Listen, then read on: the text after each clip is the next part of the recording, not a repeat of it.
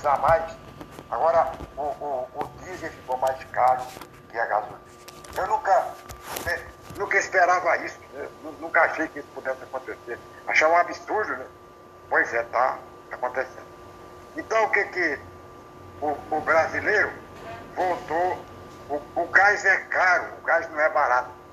O gás ainda é muito caro. Mesmo assim, as pessoas estão aqui no jornal estão fazendo opção pelo gás. Você, você, você concorda com o trem desse? Opção pelo gás natural. É um troço incômodo, inconveniente, desconfortável que você carrega. Você coloca um botijão de gás no porta-mala do carro e depois no teto do carro, onde colocar as malas. E caro, não é, não é barato, é caro.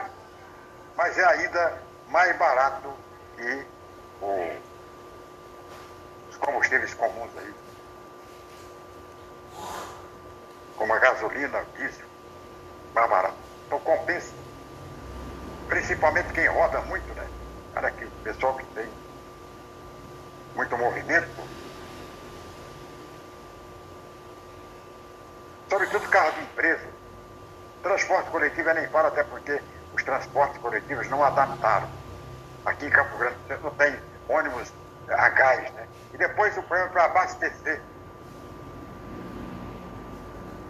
Os postos, né? Alguns postos, Campo Grande deve ter quatro ou cinco no máximo postos de gás. Os postos estavam numa política de, é, de estender, né? de, de a, aderir à rede do gás, terminou com a patifaria do Evo Morales, terminou, e do Lula, né? Do governo do Lula. O Lula tem, o Lula tem essa culpa no cartório. Ele viabilizou porque não negociou com. não negociou como. Né? Negociou como parceiro. Comércio, não tem nada que ter parceria, não. Comércio é comércio. Você tem que comprar pelo menor preço, vender pelo maior preço. Essa é que é a, a norma geral da economia. Compra pelo menor preço, vende pelo, pelo maior preço. É, é o mercado. Você tem que usar a política para conseguir facilidade. Ah, não, mas a Bolívia, coitadinha. Bolívia, coitadinha, agora, agora a Bolívia tem que valorizar dentro das possibilidades dela, não impondo e a gente aceitando. Até porque o Brasil não precisava é, urgentemente desse gás. O Brasil podia pressionar a Bolívia para ter um gás por um preço competitivo. Aí a gente foi se preocupar com a coitadinha da Bolívia. Agora estão voltando. Estão. Esse gás veicular é, é inconveniente, tal, é, caro, mas ainda é uma opção, principalmente para quem viaja muito, quem usa muito carro, por exemplo, motorista de aplicativo taxista, motorista, empresa né, que tem entregas pela cidade, e até transportadoras. Até transportadoras poderão readaptar os seus cilindros né, para utilizar o gás. Até que se até que se formule uma nova política para o combustível possível ficar assim. Não é possível ficar assim o tempo todo. O governo vai isentar o, o, o PIS, COFINS, CID. O governo estadual pode baixar. O ICMS não pode isentar, é claro.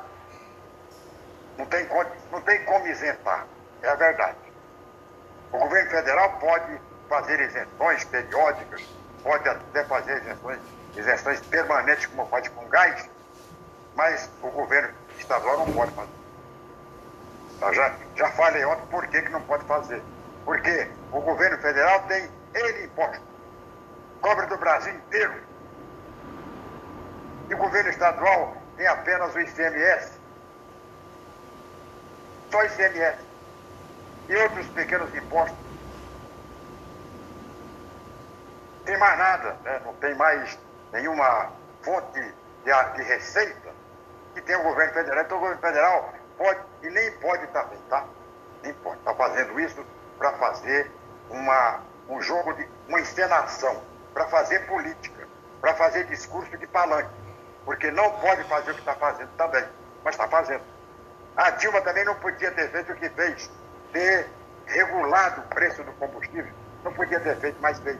Agora é preciso se adotar políticas, políticas que permitam que o Brasil não perca com, com que a Petrobras não, não sofra nenhuma dificuldade, eh, mas acabar com essa, com essa mordomia que existe aí de não se querer adotar nenhuma política eh, diferente. Está dando certo assim para a Petrobras, vamos deixar assim para a Petrobras. Não, tem que mudar. Nós temos que criar, nós temos que incentivar. Aqui já falei mil vezes aqui, e tem muita gente que concorda comigo.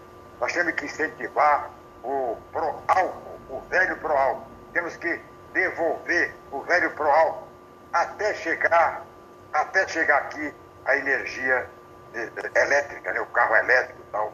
Aí que vai realmente equilibrar um equilíbrio, traçar paradigmas né? para uma política de combustível mais justa que não, e que ajude o desenvolvimento e não atrapalhe como está acontecendo hoje. Então, o que eu, né, nesse primeiro comentário de hoje, é exatamente isso.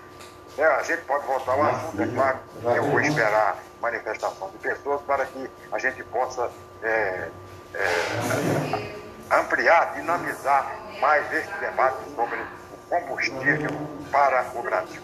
É, o, o biocombustível, o etanol, é, tudo isso, e, sem contar, é claro, com o pré-sal, que o Brasil hoje é um país autossuficiente em energia, né, e, exatamente em função do, do, do pré-sal, que inclusive tem o gás.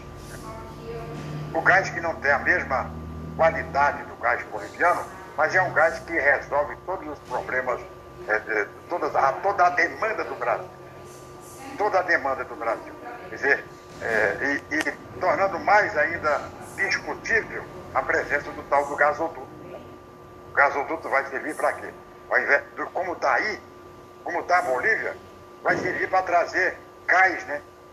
Para trazer gás de, de, de do litoral, do, do, litoral atlântico, né? Onde está o pré-sal, para Mato, para Mato Grosso do Sul. Vai, vai servir para isso. Agora, o que, que nós vamos fazer com o gás do pré-sal?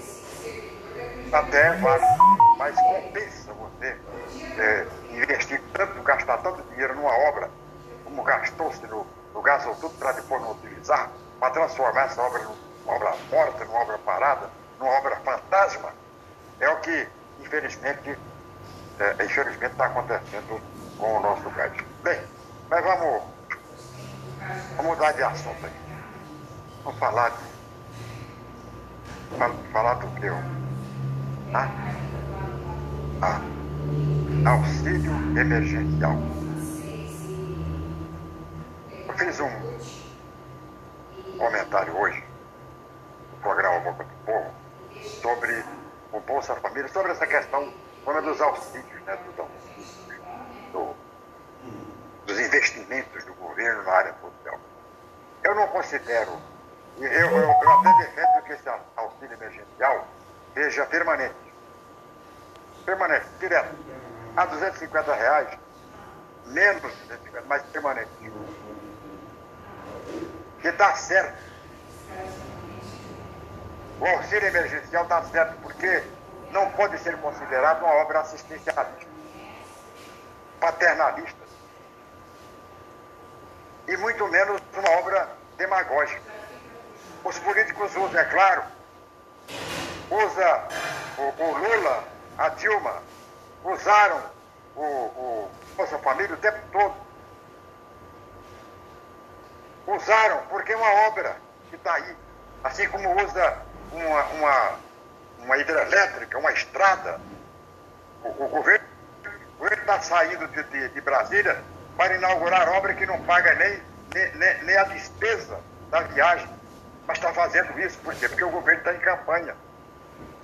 Vai usar, deixa usar. Por quê? Porque beneficiou. E aqui